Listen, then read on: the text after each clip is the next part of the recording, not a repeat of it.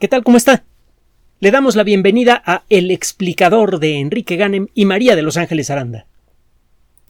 Uno de los descubrimientos científicos más dramáticos realizados en el siglo XX fue el de la evidencia de un impacto imponente, mitológico,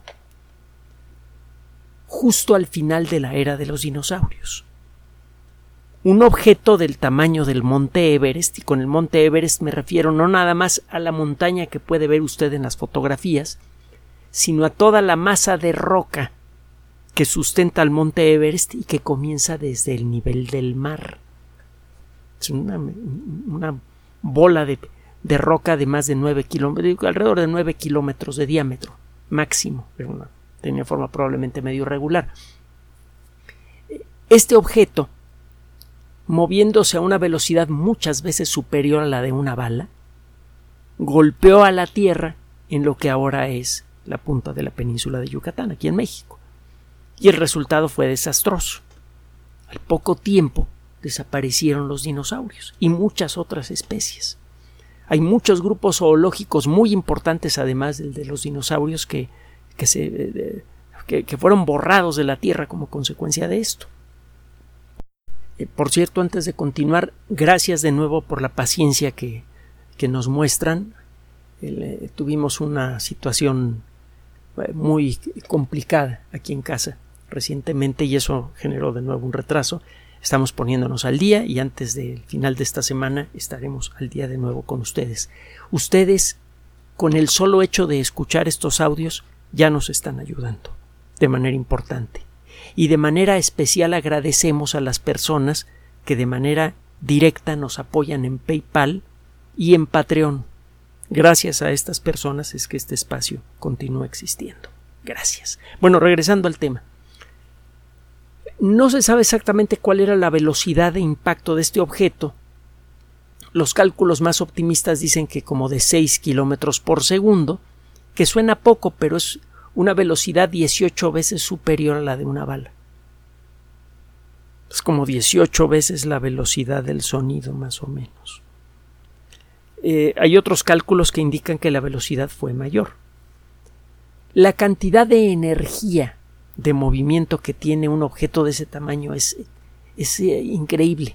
Es mencionable pero no asimilable. Recuerde usted la fórmula que aprendemos en la secundaria, la fórmula sobre la energía de movimiento, mv cuadrada sobre 2. Esa formulita en pocas palabras lo que dice es que si usted duplica la velocidad con la que se mueve un objeto, la energía de movimiento de ese objeto se, crece cuatro veces. Un automóvil que se mueve a 60 kilómetros por hora tiene cuatro veces más energía de movimiento que un automóvil a 30 kilómetros por hora. Por eso tarda mucho más en frenar un automóvil que va muy rápido. No importa qué tan buenos sean los frenos, la cantidad de energía de movimiento que tiene un automóvil a gran velocidad es muchas veces superior a la del mismo automóvil a una velocidad, aunque sea un poco menor. La cantidad de energía de movimiento que llevaba ese objeto era muchos millones de veces superior a la energía que podrían liberar todas las armas nucleares que han sido construidas o diseñadas siquiera.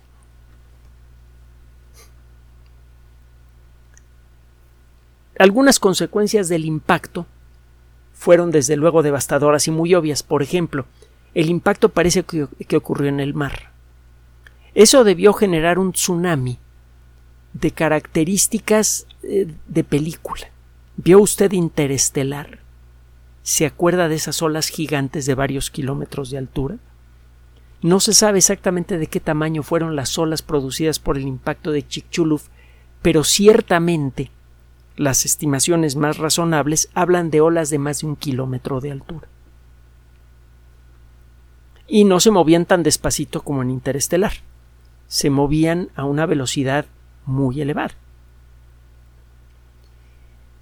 Esto desde luego produjo un batidillo espantoso. De hecho, hace poco, digo poco relativamente hace algunos meses, le presentamos un trabajo que habla de un campo de fósiles justo de la época en la que se supone le pegó el meteorito este a, nuestro planeta, bueno, el objeto este a nuestro planeta, no sabe si era un cometa o un, asteroide, su composición química es diferente, ahorita comentaremos un poco al respecto, pero bueno, el caso es que en este campo de fósiles está lleno de huesos de dinosaurio mezclados con fragmentos de árboles y un montón de otras cosas. Encuentra usted restos de organismos terrestres y organismos marinos. Parece que estamos viendo el campo de desechos producido por un megatsunami. Y se han encontrado otras evidencias de, de las consecuencias de este impacto. El golpe contra el suelo evaporó al meteorito una buena cantidad del material que estaba en el punto de impacto se derritió y salió volando instantáneamente a gran distancia. Esto produjo una granizada de roca fundida que cayó a miles de kilómetros de distancia del punto de impacto y produjo incendios instantáneos y seguramente mató a muchos animales de manera directa por golpes y por quemadura. Sabemos por otros por otras estimaciones y por los cálculos realizados en la década de los 70 y 80 como consecuencia del miedo a una guerra nuclear, que una detonación importante, sea natural producida por un impacto o artificial producida por armas nucleares, levanta grandes cantidades de polvo. Además, el calor de la explosión produce sustancias como los óxidos de nitrógeno y óxido de azufre, que tienen un efecto opuesto al efecto invernadero. Tanto la ceniza levantada por la explosión como el ácido sulfúrico, por ejemplo, que se forma cuando el dióxido de azufre formado en este caso por el calor de la explosión se mezcla con la humedad del aire, estos materiales a gran altura forman una cubierta que parece como de vidrio esmerilado que reduce de buena medida la cantidad de energía solar que llega al suelo. Esto reduce inmediatamente la productividad de todas las plantas y como las plantas son los productores primarios de alimento, al poco tiempo los animales empiezan a morir de hambre. Y no solo esto, empieza a ser un frío de los diez mil demonios porque una buena parte de la energía del sol es reflejada hacia el espacio. Y recuerde que todo lo que sucede en la superficie terrestre, cuando menos todo lo vital que sucede, toda la meteorología y toda la biología dependen del Sol, en pocas palabras. Le decía que eh, por un buen tiempo no se sabía si lo que nos pegó en aquella época era un meteorito o un cometa. Un cometa es una masa principalmente de hielo, vapor de agua congelada, bueno, agua congelada, y otros materiales que normalmente son líquidos o gaseosos, pero también congelados. Por ejemplo, tiene eh, un, eh, cometa típicamente tiene pues, una cantidad apreciable de metano, de amoníaco, nitrógeno, un poquito de oxígeno. Un asteroide es una roca espacial gigante, hecha principalmente de silicatos, es decir, de compuestos que tienen en su estructura molecular una gran cantidad de grupos de átomos de silicio pegados con dos átomos de oxígeno. Este paquetito de tres átomos se llama silicato. Si usted toma una piedra del suelo, casi cualquier piedra que pueda usted tomar del suelo, no importa de qué tipo sea, y eh, la mete en un espectrógrafo de masas, que es un aparato que permite separar los átomos según su peso, va a encontrar que una buena parte del material de la roca le digo, no importa qué roca sea, está hecha de silicio y de oxígeno, de silicatos. Bueno, eh, un asteroide es muy rico en silicatos y obviamente es más denso que un cometa. Los cálculos realizados desde hace algunas décadas sugieren que lo que nos pegó en aquella época fue una, una piedrota tremenda, mucho más densa que un cometa, fue un asteroide grande. Y eh, un estudio nuevo publicado en Nature Geoscience parte de ese conocimiento que tenemos eh, para hacer algunos cálculos. Déjame decirle antes que en la década de los ochentas una, una, familia de científicos, bueno, los dos miembros de una familia de científicos, Luis y Walter Álvarez, uno de ellos ganador del Premio Nobel de Física, por cierto, el papá,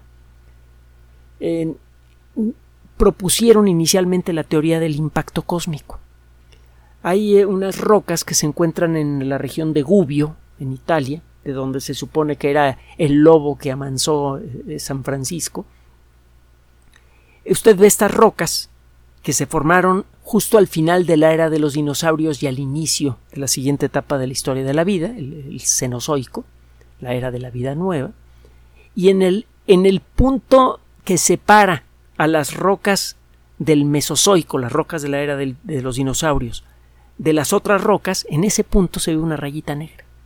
Al estudiar esa rayita negra, los álvares encontraron que había una gran cantidad de metales que son muy raros en la superficie terrestre. Iridio, por ejemplo. Ese tipo de materiales eh, los encuentra ustedes en la corteza, desde luego, pero en cantidades muy pequeñas. El tipo, el, iridio y otros metales pesados que, que aparecen en esta capa son comunes en los meteoritos. Y es más, en algunos meteoritos pétreos, en meteoritos que parecen piedras, los encuentra usted más o menos en las mismas proporciones que las que existen en esta línea oscura que descubrieron los Álvarez. Lo que siguió fue que los Álvarez se fueron a buscar rocas de la misma época en distintos puntos del planeta. Y en todos los lugares en donde lograron encontrar rocas de la época, rocas del final del Mesozoico e inicio del Cenozoico, aparece esta rayita negra será claro que la Tierra entera quedó cubierta con una capa fina de polvo proveniente de un objeto que se desintegró por el impacto. Y a la hora de sumar cuánto material debería juntarse para formar una capa de tantos milímetros en todo el planeta, pues el resultado fue una piedrota de un tamaño bastante indecente. Bueno, eh, así es como nació la teoría del impacto de Chicxulub tiene tiempo que se trata de entender exactamente cómo un objeto así pudo haber causado una catástrofe tan grande. Es claro que el impacto contra el mar produjo un tsunami que penetró a muchos kilómetros tierra adentro en muchos lugares del planeta, pero eso no sería suficiente para acabar con los dinosaurios. Los dinosaurios estaban presentes en prácticamente todas las grandes masas continentales de la época. La distribución de los continentes era diferente. Había dinosaurios adentro del círculo polar. Y había dinosaurios en el Ecuador. Estaban por todos lados. Un impacto así, vaya, la ola de un impacto así habría acabado con muchas especies, pero no con todos los dinosaurios, ni de broma. ¿Qué, otro, ¿Qué otra cosa podría producir una extinción masiva como consecuencia de un impacto eh, gigante? Bueno, pues toda esta bola de mm, gotitas de roca fundida que viajaron a gran distancia y que al caer produjeron incendios y quemaduras en, en los bichos que tocaban. Pues eso también, pero eso tampoco podría acabar con todos, todos, todos los dinosaurios. Algo más pasó. Regresando a los estudios realizados en la época de la Guerra Fría, los estudios sobre los efectos de las armas nucleares, que aparecieron varios de ellos eh, muy bien presentados en la revista Scientific American, los números de la revista Scientific American de su época. Hay varios trabajos muy interesantes sobre, sobre las consecuencias de una guerra nuclear y desgraciadamente hay que desempolvar esos estudios porque eh, como consecuencia de todo este jaleo tan extraño que involucra la guerra eh, en Ucrania, eh, Rusia acaba de salirse del tratado que prohíbe las pruebas nucleares. Estamos otra vez regresando a, una época peligrosa en nuestra historia, pero bueno. Y e insisto, la situación es muy compleja. Olvide, cuando se enfrente a una situación compleja de este tipo, no busque culpables. Busque mejor entender qué es lo que está pasando. Si las grandes potencias cuando toman este tipo de decisiones no lo hacen a lo loco esté usted o no de acuerdo con las decisiones que toman, ese es otro boleto, pero esas decisiones no se hacen a la ligera ni a lo tonto. Bueno, regresando al, tema. En una de las consecuencias directas de una guerra nuclear, incluso una guerra nuclear limitada, sería la inyección de grandes cantidades de polvo y otras sustancias en la atmósfera de la Tierra.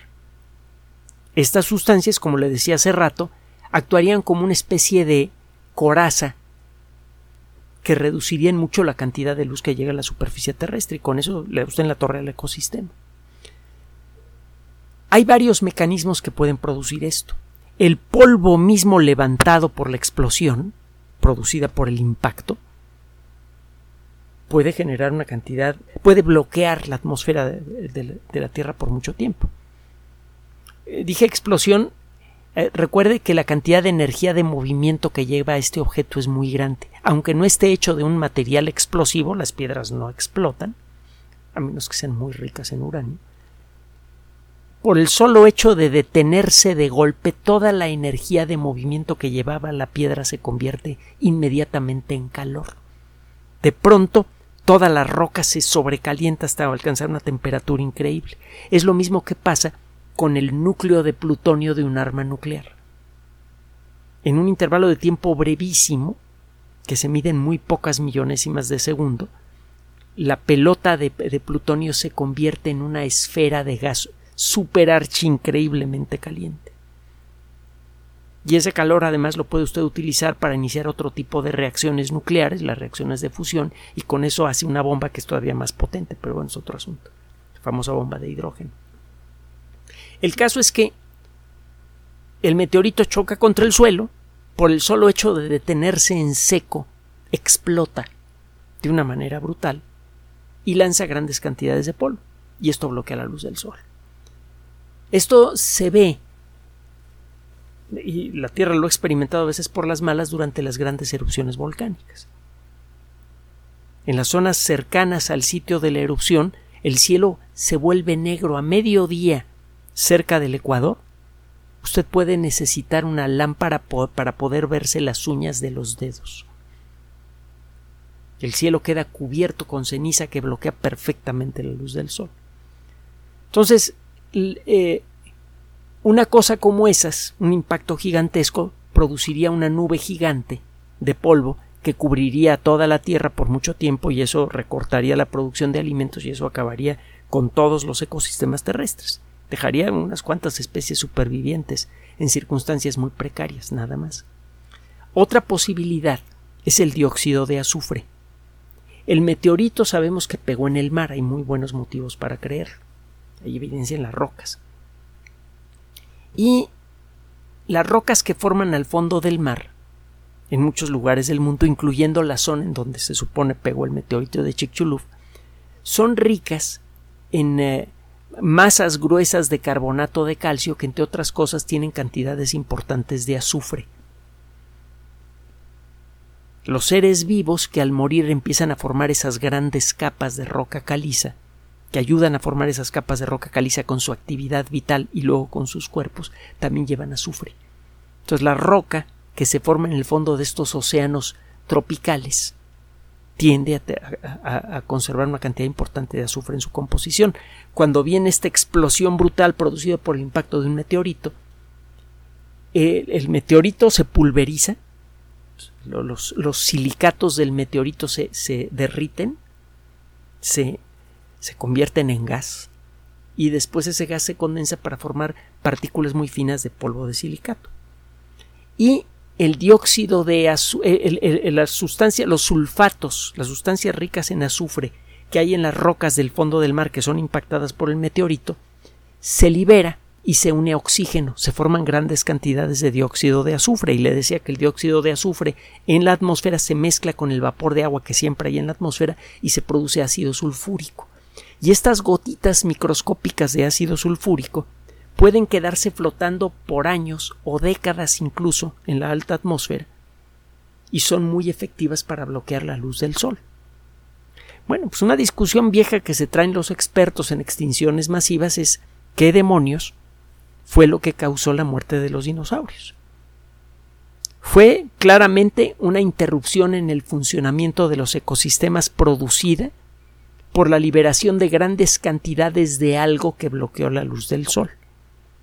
Ese algo podría ser principalmente polvo de silicato proveniente del meteorito o eh, dióxido de azufre proveniente de las rocas en las que pegó el meteorito. En el segundo caso, el impacto de un meteorito del mismo tamaño, pero en una zona continental, en donde hay rocas que tienen poco contenido de azufre, por ejemplo campos eh, de, cierto tipo de rocas volcánicas, no produciría una gran cantidad de dióxido de azufre y el impacto, aunque sería terrible, no produciría eh, un, parón en seco del funcionamiento del ecosistema terrestre, porque no se produciría un material muy efectivo para bloquear la luz del sol. Es lo que dicen, decían algunos investigadores. Bueno, estos investigadores eh, se pusieron a estudiar, por un lado, un campo de fósiles que se llama el campo Tanis, que se encuentra en Dakota del Norte. Está a 3.000 kilómetros del cráter de Chicxulub. En aquella época estaba más o menos a la misma distancia. Y allí encuentra usted los restos de lo que fue un lago, en donde se fueron depositando capas muy finas de material día con día. En muchos lagos sucede esto.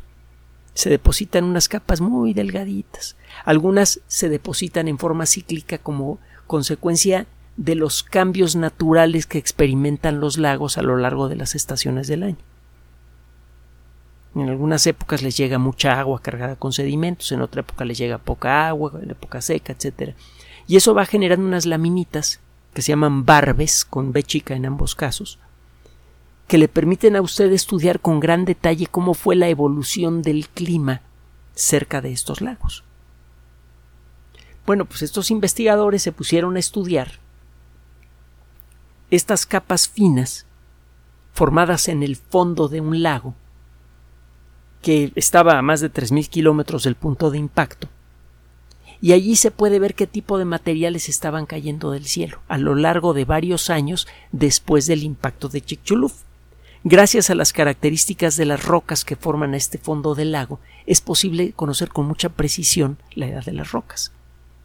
Usted puede ver en, en las capas horizontales sucesivas que se formaron en el fondo del lago, una línea oscura que representa el impacto de Chicxulub.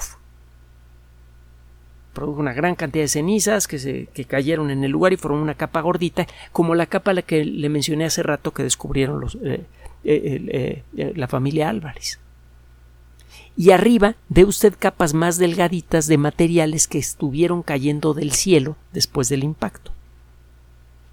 Lo que encuentran estos investigadores es que durante 15 años estuvo cayendo del cielo una cantidad muy importante de bolitas de silicato con un diámetro de entre 0.8 y 8 micrómetros. Un micrómetro o micra es una milésima de milímetro o millonésima de metro, de ahí el nombre. Una micra es aproximadamente el tamaño de una bacteria. Más o menos pequeñona, pero una bacteria. Entonces, estamos hablando de partículas que son del tamaño de una bacteria realmente pequeña, como 0.8 eh, micras, hasta el tamaño de una bacteria más o menos grande, 8 micras. Son partículas que se pueden ver con un microscopio, incluso de microscopio escolar. Una cosa es verlas, claro, y otra cosa es identificarlas, pero bueno, las puede ver con un microscopio de juguete. El caso es que durante 15 años estuvo cayendo ese material en cantidades importantes. Y después de 15 años, la cantidad de material que siguió cayendo del suelo disminuyó mucho.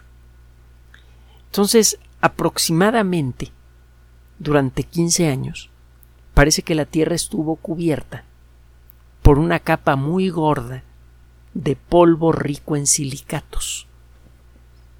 Parece que la, la vieja discusión ya se resolvió.